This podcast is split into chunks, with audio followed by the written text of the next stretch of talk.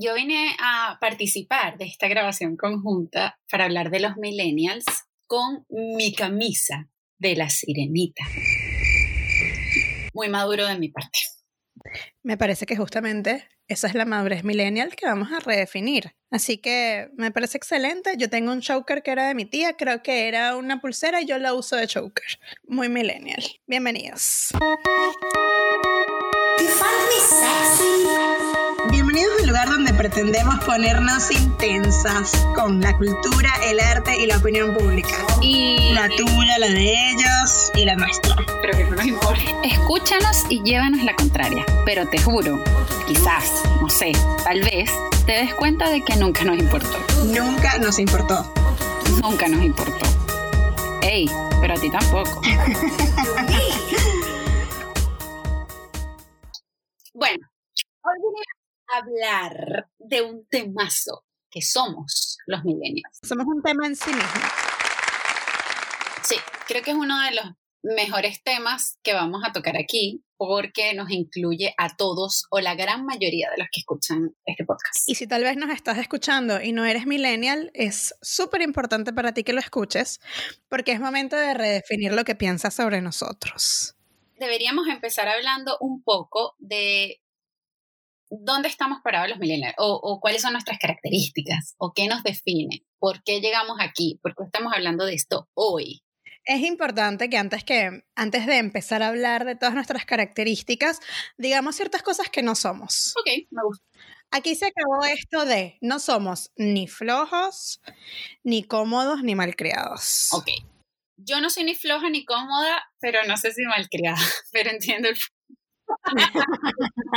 Valeria, la idea de este capítulo es que digamos las cosas como son. Así que me parece muy bien que dentro de, de tu milenialismo puedas decir que eres malcriada. primero la honestidad. Sí, siempre la honestidad, cosa que nos caracteriza. Yo creo que tienes toda la razón. Creo que hay como un estigma o alguna idea errada de que el millennial es flojo, que el millennial no hace lo suficiente o que es más inmediatista, que bueno, ya vamos a hablar de eso, pero eh, no somos eso. Eh, de hecho, creo que somos mucho más de lo que la gente piensa y es muy probable que otras generaciones nos subestimen porque saben el poder que tenemos. Somos una generación excesivamente formada. Somos una generación con demasiado para dar, más allá de los estudios, de la práctica. Muchísimos nos metemos en, en las redes sociales desde que salieron, conocemos Internet desde que empezó. Muchos tuvimos la suerte de tener computadora desde chiquitos, chiquitos, chiquitos. De hecho, antes de grabar esto le decía a Valerie cosas que yo hacía con la computadora. Yo metía en mi computadora el CD de los Backstreet Boys y los Backstreet Boys me decían, hey, what's up? We are the Backstreet Boys. Y eso para mí era un universo nuevo que muy probablemente las generaciones, no, muy probablemente no, las generaciones anteriores no tienen ni la menor idea de qué es convivir con un mundo nuevo que nos forma a nosotros mismos. Sí, tal cual. Mira, yo creo que de las características de eso que estás hablando es una de las características principales del millennial, que el millennial está hiperconectado desde hace mucho, hace 20, 25 años. Estamos hiperconectados.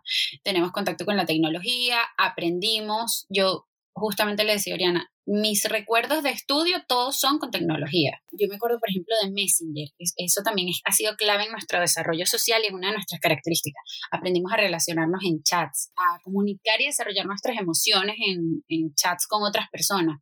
Conocer cibernéticamente gente muchas veces que en persona no conocíamos. Esas son cosas que solo un millennial conoce y descubre desde la niñez. Desde la niñez y complementando esa parte, también está el tema de que nosotros desarrollamos un propio lenguaje, que hoy lo usan las generaciones que están por debajo de nosotros, pero el lenguaje de los emojis es nuestro. Es nuestro. El lenguaje, el spanglish es muy nuestro. Nosotros somos mucho de involucrar eh, terminologías que a lo mejor pueden estar en inglés eh, y viceversa, eh, en español para los que hablan inglés, para directamente comunicarnos y se entiende perfecto. Más allá de que hables o no el idioma, es, es como que hemos creado una nueva forma de comunicarnos desde las redes, desde las compus, desde las palabras que usamos. Sí, es parte de la globalización, que, que es también una de las cosas que nos ha marcado como generación. el hecho de estar hiperconectados, porque una cosa lleva a la otra, nos ha llevado a globalizarnos y a su vez esto nos hace una mm, generación sumamente colectiva, que piensa en la colectividad siempre. Todo se piensa en colectivo. Todo se piensa en colectivo. Somos la generación de la enciclopedia colectiva. Somos la generación de Wikipedia. O sea, nosotros hemos logrado llevar tanto el trabajo en equipo de cierta forma que hasta hemos creado una enciclopedia virtual que una persona en Irán, bueno, no sé si Irán es el mejor ejemplo, crecimos con la enciclopedia comunitaria, con Wikipedia. Estamos hablando de que hemos llevado el trabajo en equipo a tal nivel que una persona que está en Australia puede leer la misma información sobre algún tema que una persona que está en Perú. Entonces, nos encanta el colectivo. Estas características describen bastante bien el, lo que somos los millennials, ¿no? Y, y por qué nos desarrollamos de la forma en la que nos desarrollamos, por qué siempre buscamos emprender, por qué nos cuesta tanto el, porque nos cuesta, esa es la verdad, el modelo de liderazgo que ya existía, que, que no es el que queremos hoy, o, o es muy distinto al que estamos intentando implementar en base a lo que somos y cómo nos hemos formado. Y yo creo que está muy, muy, muy influenciado ahí el tema de que por parte de nuestra crianza siempre hubo un mensaje muy claro de tienes que ser feliz. Haz lo que te haga feliz. Estudia una carrera que te haga feliz. Si no eres feliz en esa carrera, cambia de carrera. Si quieres hacer, em, no sé, si quieres ser artista, sé artista. Mm, responde mucho a lo que nuestros padres a lo mejor no pudieron ser en su totalidad. No digo que a lo mejor todos, muy probablemente muchos lograron sus sueños, pero sí hay un tema de que nosotros tenemos esa persecución infinita por querer ser lo que soñamos y somos tan capaces hasta de renunciar a un trabajo solo porque no somos felices ahí. Y vivimos una frustración importantísima. La generación de nuestros papás nos transmitió mucho la felicidad como prioridad porque ellos no tuvieron eso o no, o no recibieron eso como una opción. Sí. Generalmente las generaciones de la X hacia atrás, que son nuestros papás o las personas que, que pertenecen a una generación que nos antecede, a los millennials, están formados para el deber ser. Y eso es súper importante. Nosotros nacemos en una sociedad que está hecha para cumplir con ciertos hitos, tener hijos a cierta edad, casarse a cierta edad, cumplir con ciertos cargos laborales a cierta edad, ojalá durar 30 años en una empresa. Y esa no es la misma formación que nuestros papás nos transmiten. Sí, y finalmente la misma generación de nuestros padres, sean X, boomer, baby boomer, están dentro de las organizaciones, dentro de las empresas, nos terminan metiendo a nosotros esta idea en casa, pero cuando llegamos al trabajo, no, tú eres un vago, tú no estás entendiendo que tienes que esforzarte más para poder tener todo lo que yo tuve. Es como que todo, todo cambia cuando empiezas a, a definirte en, tu parte profesional. Hay algo muy raro, como una, una contradicción muy amplia entre lo que se supone que deberíamos ser por nuestra crianza y lo que se supone que deberíamos ser en la sociedad. Considero que esto, esto pasa porque, bueno, como dice mi abuela, no es lo mismo llamar al diablo que verlo llegar nos forman para ser libres, pero efectivamente es, es distinto cuando ya tu hijo, tú le dices ser libre, haz lo que tú quieras hacer, estudia lo que deseas.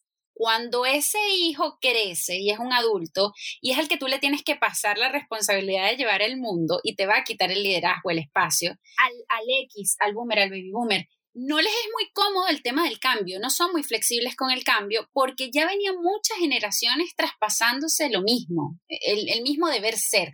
Y creo que eso les restó flexibilidad y les ha costado muchísimo aceptar que lo queremos llevar de una manera distinta, que puede ser mejor en algunas cosas, no tan buena en otras, pero les ha costado flexibilizar y les ha costado traspasarnos el, el, liderazgo del mundo en general. Bueno, yo igual les doy una advertencia acá a todas esas personas que no terminan de aceptarnos, y es que realmente se les quedan cortos años. Cortos años para que nosotros seamos la mayoría en muchísimas cosas. Ya hay muchos de nosotros que están posicionados dentro de la sociedad como, como referentes. O sea, pueden liberar un poco tanta tensión, ¿no? O sea, el mundo ya tiene bastante conflicto como para que no podamos aligerar un poco las cargas digo. El tema de que somos una generación de 20 años y que ya estamos llegando a la edad de dominar el mundo, lo estamos dominando.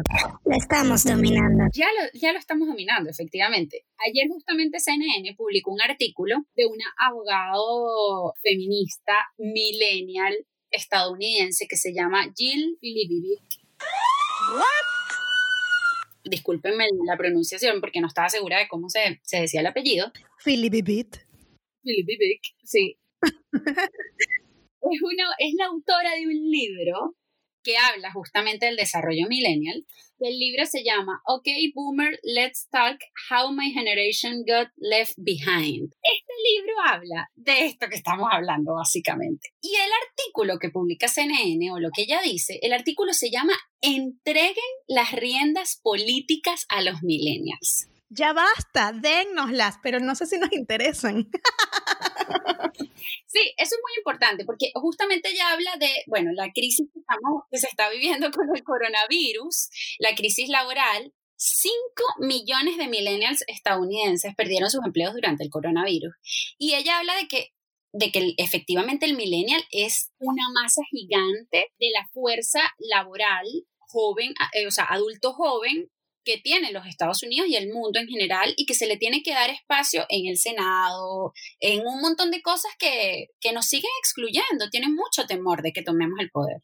Igual yo creo que hay un tema acá de que nosotros también somos una generación que tiene sus frustraciones muy amplias desde todo esto de la felicidad. No nos ha tocado fácil económicamente, no nos ha tocado fácil socialmente, no nos ha tocado fácil pandémicamente, no nos ha tocado fácil de demasiadas formas. Entonces, no sé si esto es algo muy personal, pero supongo que mucha gente lo comparte, que no sé si me siento tan cómoda formando parte de un esquema político tan viejo y cambiarlo va a tener que ser una tarea de personas que, que directamente sí lo quieran. Nosotros, los millennials, participamos de política, movimientos y cambios desde otro lugar, no es una silla en el Senado, ¿me entiendes? Eh, hacemos los cambios en masa o, o los cambios en las formas de pensar o en las aperturas que necesitamos de acuerdo a nuestras necesidades desde otros espacios mucho más inclusivos y colectivos que el Senado, claramente. No, e incluso espacios más personales, porque somos la generación que por excelencia defiende la terapia. Somos la generación que decide que está bien analizarse, que está bien pensar lo que estás haciendo, que si no eres feliz, ah, tal vez ese no es tu lugar, o que tal vez digas, bueno, a ver, me criaron para ser feliz, tengo tantas cosas, tengo un universo de cosas tan amplio, un internet y unas redes y un montón de cosas. Por momentos dices, ¡Ah! ¿qué hago con todo esto? Sí, sí, es abrumador. Es que el tema es que... Es abrumador. Que tenemos una generación que sostiene un montón de cambios y una responsabilidad gigante. El tema de la crianza de nuestros papás es curioso. Yo me acuerdo que en algún momento tú y yo conversábamos hace algún tiempo y tú me decías que a veces nos tildaban de cobardes por no querer tener hijos pronto, por no querer comprometernos, no sé, en matrimonio, en algunos casos, eh, la cobardía como bandera. A mí me parece que es todo lo contrario, que somos una generación súper valiente, porque estamos haciéndonos cargo y responsabilizándonos de cambiar una cantidad de cosas que se estaban haciendo mal y que nos ha llevado a, parte del caos que tenemos hoy. Nos estamos responsabilizando por un caos heredado. Lo estamos dominando. Pero eh, es lógico. O sea, nosotros hemos tenido la capacidad de reflexionar las cosas que las generaciones pasadas han hecho mal o que a lo mejor han podido hacer de otra forma, pensando que tal vez nosotros podemos cambiarlas. Tenemos como esa necesidad de cambiar desde nosotros mismos las cosas que nos han incomodado o que hoy vemos como que no son lógicas. Y eso no tiene nada de cobarde. Eso más bien es un himno ante todo este mundo caótico. Sí, y otra cosa para que hablemos un poco sobre la, hablando por supuesto de la crianza y todo esto, hablar el tema de redefinir la adultez, que eso también ha sido clave como mezcla entre la crianza, nuestras características y nuestra frustración. Claramente, nosotros hemos sido criados por personas que tienen una idea súper rígida de adultez que no se parecen nada a lo que nosotros queremos. Hijo, matrimonio. Claro no, y una forma incluso muy distinta de vernos, de que es respetable para un adulto, que claramente no es ponerse esta franela de la sirenita que tengo puesta yo hoy. Claramente para una persona que critica a nuestra generación usar una franela de la sirenita es realmente una inmadurez. De hecho, muy probablemente esta gente entra a Sara y dice, ¿por qué venden tantas camisas de la sirenita? Yo las quiero todas. Eso. Ah, ok. ah. hablábamos también respecto a esto del tema de la, de la madurez y la adultez, que se lleva de nuevo al tema laboral. ¡Qué fastidio! Que la gente de las generaciones anteriores quieren que uno vaya tan formal al trabajo. ¿Para qué? ¿Para qué? ¿Para qué necesitan que vayamos de saco y corbata? ¿Qué, ¿Por qué necesitamos siempre estar demostrando algo constantemente que no somos? Por suerte yo no me tengo que poner ninguna corbata, pero no quiero ir siempre en tacones, no quiero estar siempre tan formal. ¿Por qué no puedo ir a trabajar en jeans? Ya está. Bueno, ese mismo, ese mismo discurso o esa misma idea que tienes le ha llevado a muchas empresas a querer ponernos mesas de pool, ¿sabes? Tienes toda tu barra de, de snacks, el refresco, todo lo que te dé la gana en el trabajo, porque creen que así vamos a ser más productivos y más felices, pero en realidad hay un montón de cosas que todavía no están bien. O sea, no porque tú me pongas un montón de refrescos yo me voy a sentir bien, a lo mejor ni siquiera quiero tomar refresco. O sea, ni nosotros mismos hemos podido terminar de definir lo que es realmente la adultez, porque seguimos teniendo como esa contradicción de no me he casado, no tengo no sé qué, y nosotros en el fondo sabemos que eso no es ser adulto. O sea, ser adulto para nosotros, si nos ponemos a definirlo, realmente va más con soy consciente, no voy a tener un hijo cuando en realidad no es el momento más propicio, yo sé cuando las cosas se puedan hacer y si todavía no lo sé, voy a esperar a que lo sea. Pero somos un poco más honestos, me parece. Sí, claro. Sí, de hecho, esta, esta autora estadounidense que te comentaba el artículo de CNN dice que gran parte del problema de las generaciones que no nos quieren como traspasar el liderazgo es que ellos creen que seguimos siendo niños con buenas ideas, pero no nos tratan como iguales. Y eso es súper importante, porque cuando nosotros formamos parte de una corporación o de un corporativo directamente, cuando vamos a una empresa a trabajar, el hecho de que seamos adultos distintos no nos hace niños. El hecho de que yo vaya a trabajar en jeans no me hace menos adulto que tú, y el hecho de que tú tengas 30 años en esta empresa no me hace menos que tú. No, el hecho de que yo sea creativo no me hace más niño. Eh, hay como unos paradigmas de lo que es ser adulto y de lo que es ser niño o joven, que no, yo creo que nosotros mismos deberíamos poder definirlo, porque también está la persona que dice, no, yo no soy millennial. Oh. Ah, definición de millennial. Normalmente lo que se dice es que la generación nació de los 80 al 2000 hay como, hay otras teorías que dicen que es desde el 84 hasta el 2003, 2004. A ver, naciste en el año, tienes un montón de cosas que tienen los millennials, creciste también con la tecnología. Em, yo no sé.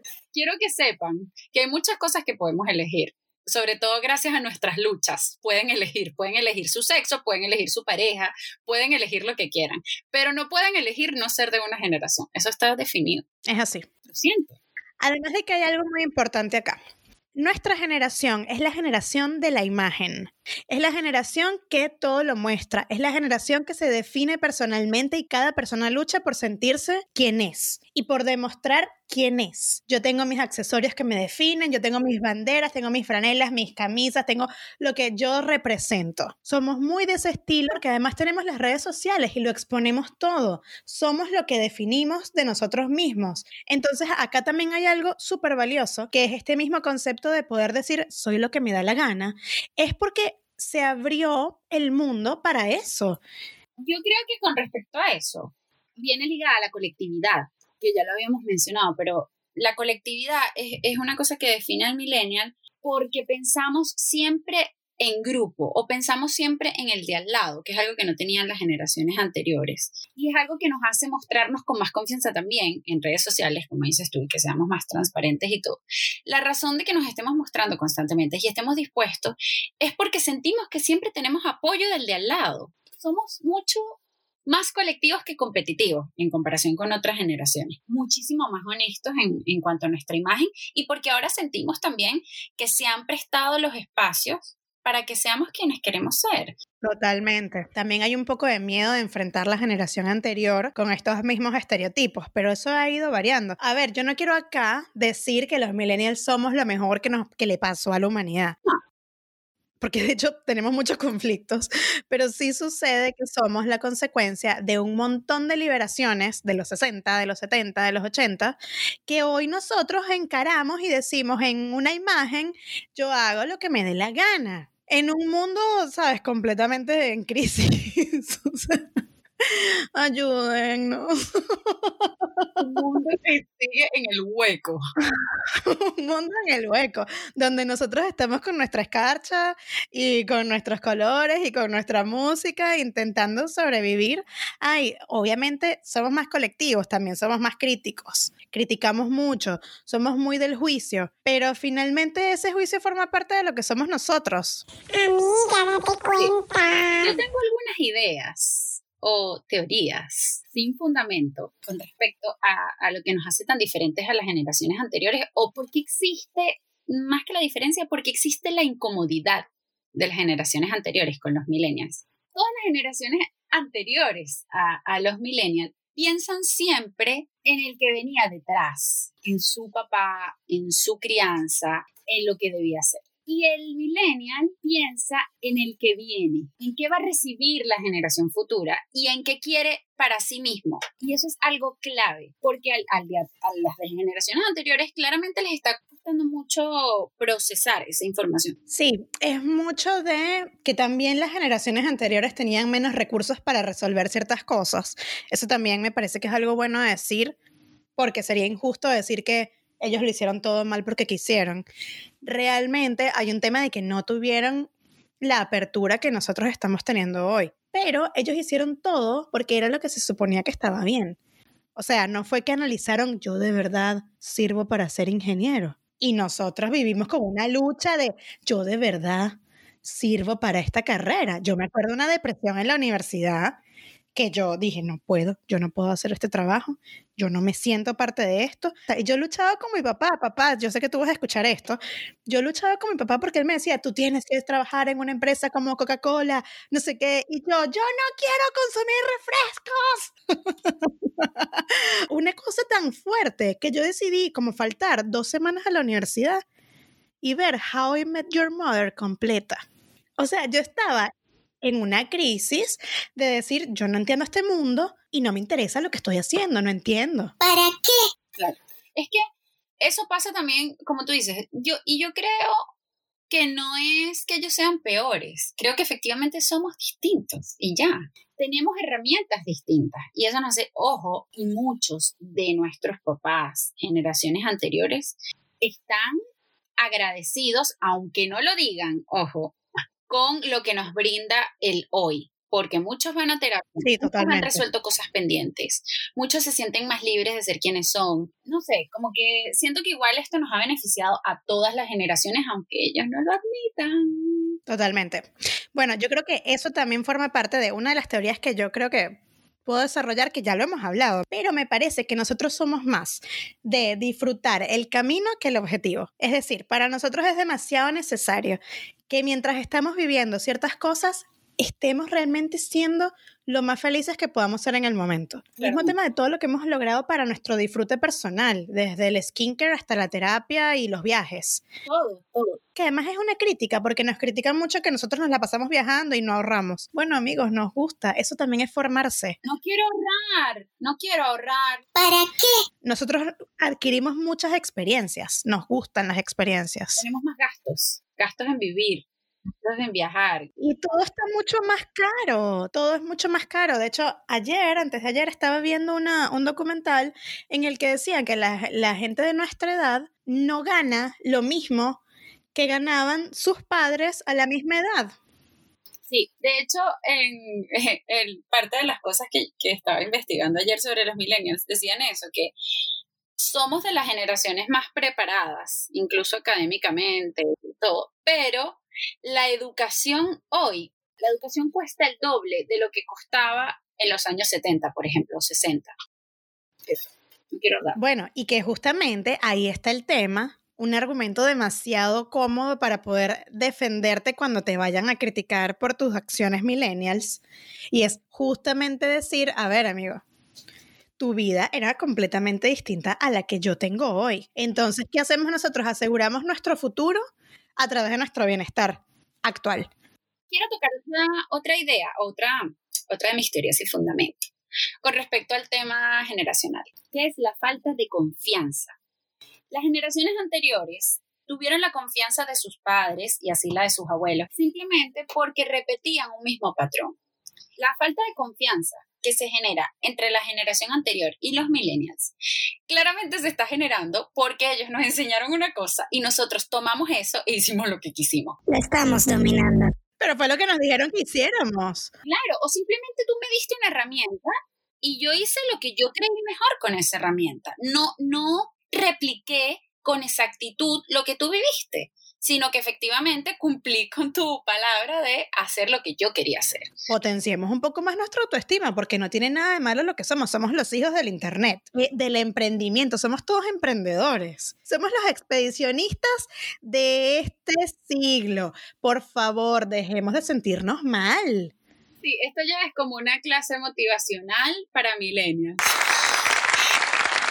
Valórate, quiérete. Es verdad, hay muchos de nosotros que, que, les da como vergüenza decir que son millennials o decir que forman parte. No importa. Y sentámonos orgullosos de todo lo que estamos haciendo. Estamos cooperando. Miren, ¿saben cuántos veganos, vegetarianos? Me habría encantado tener la estadística a la mano, no la tengo cuánto hemos mejorado nuestra alimentación a nivel mundial para cooperar un poquito con el calentamiento global, cuánto nos preocupamos por reciclar, cuánto nos preocupamos por ser más empáticos con el otro, cuánto nos hemos preocupado por incluirnos, porque, porque esa ideología del millennial de aquí cabemos todos. Hemos hecho cosas increíbles, cuánto hemos defendido a la mujer, cuánta justicia nos hemos encargado de hacer de abusos y un montón de cosas que se habían hecho en otra generación. Hay que sentirnos orgullosos.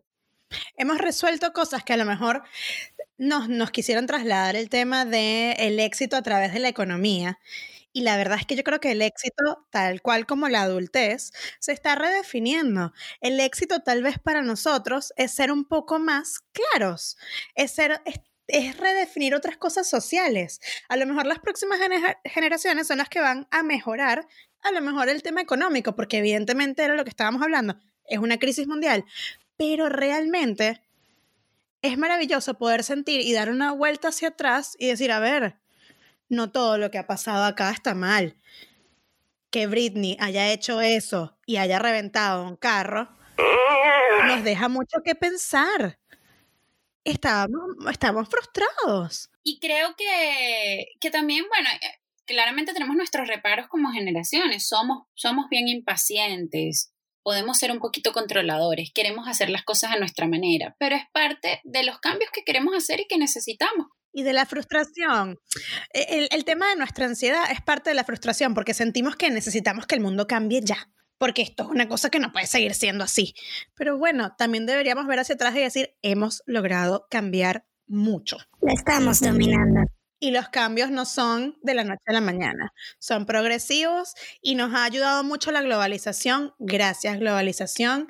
Quiero agregar a lo que estás diciendo que no siempre los cambios son cómodos y eso es súper importante. No siempre son cómodos y si hay algo clave de nuestra generación es que los millennials estamos profundamente comprometidos con hacer lo que sea que se tenga que hacer para hacer los cambios que estamos haciendo. Muchas otras generaciones se comprometían con el con el molde anterior. Nosotros estamos comprometidos y dispuestos a hacer lo que tengamos que hacer. Si hay que dejar de comerse una hamburguesa de McDonald's para que mueran menos animalitos, estamos dispuestos.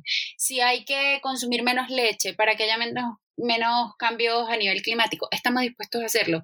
Si hay que hacer 3.000 marchas y desnudarnos en la calle para que menos mujeres sean abusadas, estamos dispuestos a hacerlo. Entonces, creo que nos tenemos que sentir orgullosos. También somos radicales. Claro, todo eso habla un poco del radicalismo. Somos muy mm, de la performance, o sea, necesitamos exponer nuestro ideal y que el mundo vea que en tetas les decimos que no queremos más maltrato ni que el patriarcado. Pero todos nos estamos analizando. Y eso es una cosa demasiado valiosa que vamos a poder darle a los que vienen y también se la estamos dando a los que están atrás de nosotros. Pero no está mal. Somos la generación de los cambios. Sí. Sí. sí somos, pues, somos. El internet. Sí, eh, no nos gusta ahorrar, no podemos tampoco. Eh, queremos vivir, ya está. Y no queremos tener hijos tan jóvenes, eso es todo, pero no nos, no nos crucifiquen por eso. No nos crucifiquen por tener ideales. todos los tuvieron. Y si tú eres millennial y hoy sientes vergüenza de ser quien eres y te sientes mal por el momento social en el que te tocó vivir y desarrollarte, bueno, analiza que tal vez la lucha no es necesariamente ser el más exitoso y ser Bill Gates. La generación de Bill Gates es la generación de Bill Gates. Nosotros somos capaces de utilizar las herramientas que nos han dado para transformar el mundo. Ellos nos pusieron una base. Gracias por la base. Gracias, Steve Jobs. Gracias. Y nosotros vamos a hacer emprendimientos chiquitos, grandes, raros, distintos, vamos a cambiar, vamos a hacer marcas, vamos a hacer que el delivery sea diferente, vamos a hacer que no tengas que comprar una casa, sino alquilar una donde quiera que estés. Son facilidades que te permiten disfrutar el mundo. Tenemos que ser felices. Y nuestra forma de definir la felicidad se enfoca en cómo vamos a utilizar todos nuestros recursos para lograr algo positivo. Así que muchachos, no está mal ser millennial. ¿Eres millennial? Yo soy millennial, tú eres millennial, somos millennial. ¡Ah!